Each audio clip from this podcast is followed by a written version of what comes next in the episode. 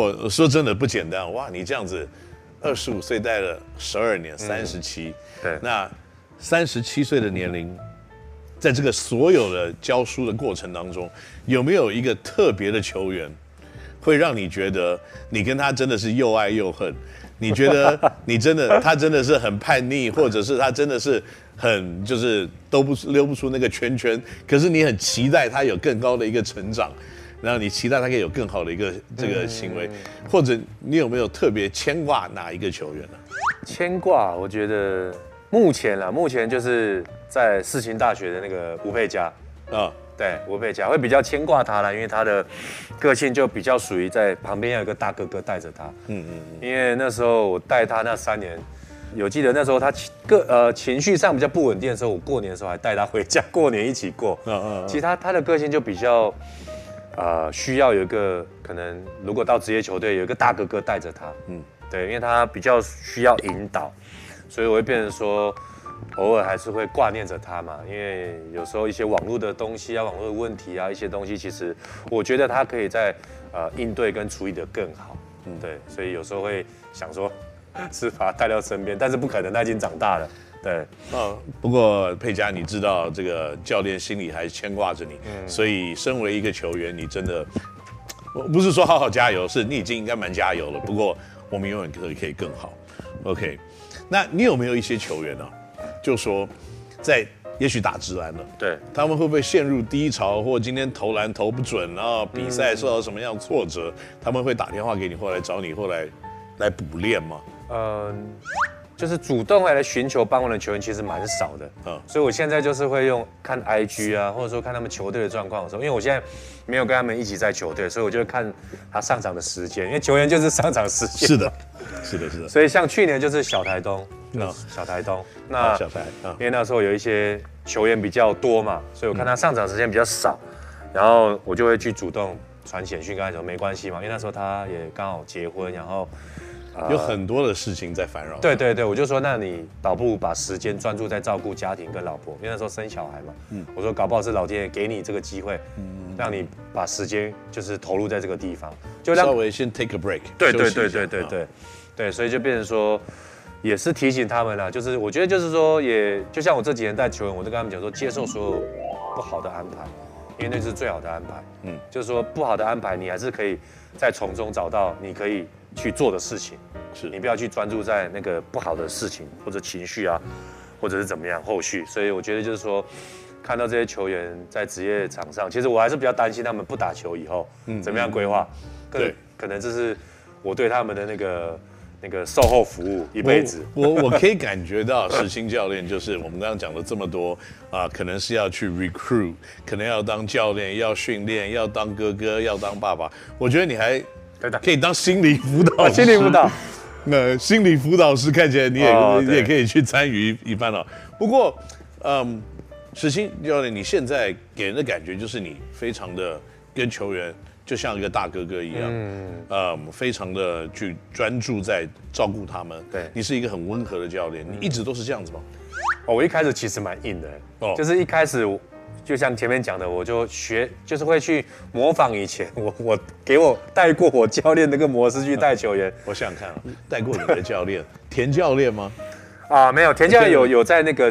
运动代表队的时候有带到，哦，是是，对，然后宝哥啊，哦哦，贾教练啊，黄明坤教练啊，哦哦，许晋哲教练啊，很多，然后伟哥啊，台英伟哥、赖哥，很多很多不同的模式。赖哥、伟哥到后半段是比较开始有点软，就是朋友化的，对对对对，比较朋友化，以前是比较硬啊，以前是很硬，对，所以一开始特别伪教练了，伪教练，所以就变成说一开始是模仿嘛，嗯，那后来发现，哎，好像这样不太对。你就会去尝试哪一种方式对你的个性是最有帮助的。嗯，毕竟是跟小朋友，不是跟大人。没错没错，而且我觉得小朋友最重要就是你不用再去扮演那个破坏他自尊心的角色。嗯，那个那个角色其实外面很多人，其实你就是陪伴他，然后跟他分享，帮他鼓励。我觉得后来我当教练是用这个角色去帮助他这样子。OK，那以你自己的观点来看哦，你认为？你带兵的风格是被谁影响的最多？那如果你有一个很完美的一个带兵的教练，你会认为说，呃，带过实心教练，他都很都很感谢了。不过你会觉得什么样子的风格是你认为最适合你，或者是你认为说是你最向往追求的一个风格？我我觉得跟我有一年去那个维吉尼亚大学看那个 Coach、嗯、那个 Tony，嗯，那我就觉得他是有非常好的基督教的信仰，嗯、是。然后他在球场上，他不骂人哦，因为我我去之前有做一些功课，对，他是不骂人的教练，又很很 nice，怎么带得动球队？对。然后你就看他有很多的比喻在球场上，对，他就会比喻。我记得我印象非常深刻，他有一球有一个球员，因为那好像他在练一个 drill，就是练分享球的 drill，嗯，还是什么，他就明明有空档，他就故意做个动作，硬要传一个球给别人，他就逼停下来。对，我就在旁边看，我说哇。终于等到机会了，对，要开骂，开骂了。后来他说，你知道吗？Nash，没有我，他说我以前认识他教练什么的，我们都知道他要进攻篮筐，而不是分享。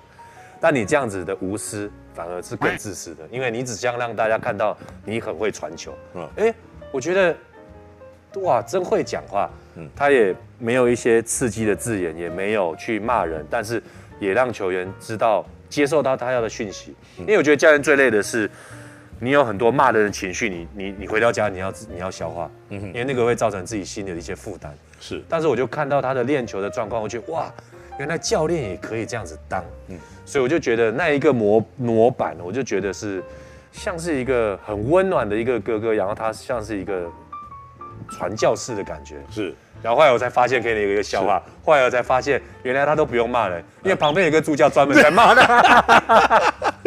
一个白脸，一个黑脸。对对对，你的白人脸越白，你的黑脸扮就越黑。后来其实我就哦，想太多了。那我以后也要找一个黑脸在旁边。哦，我记得我以前大学的教练是这样子。我大学教练叫做呃，Mr. Dana Paget。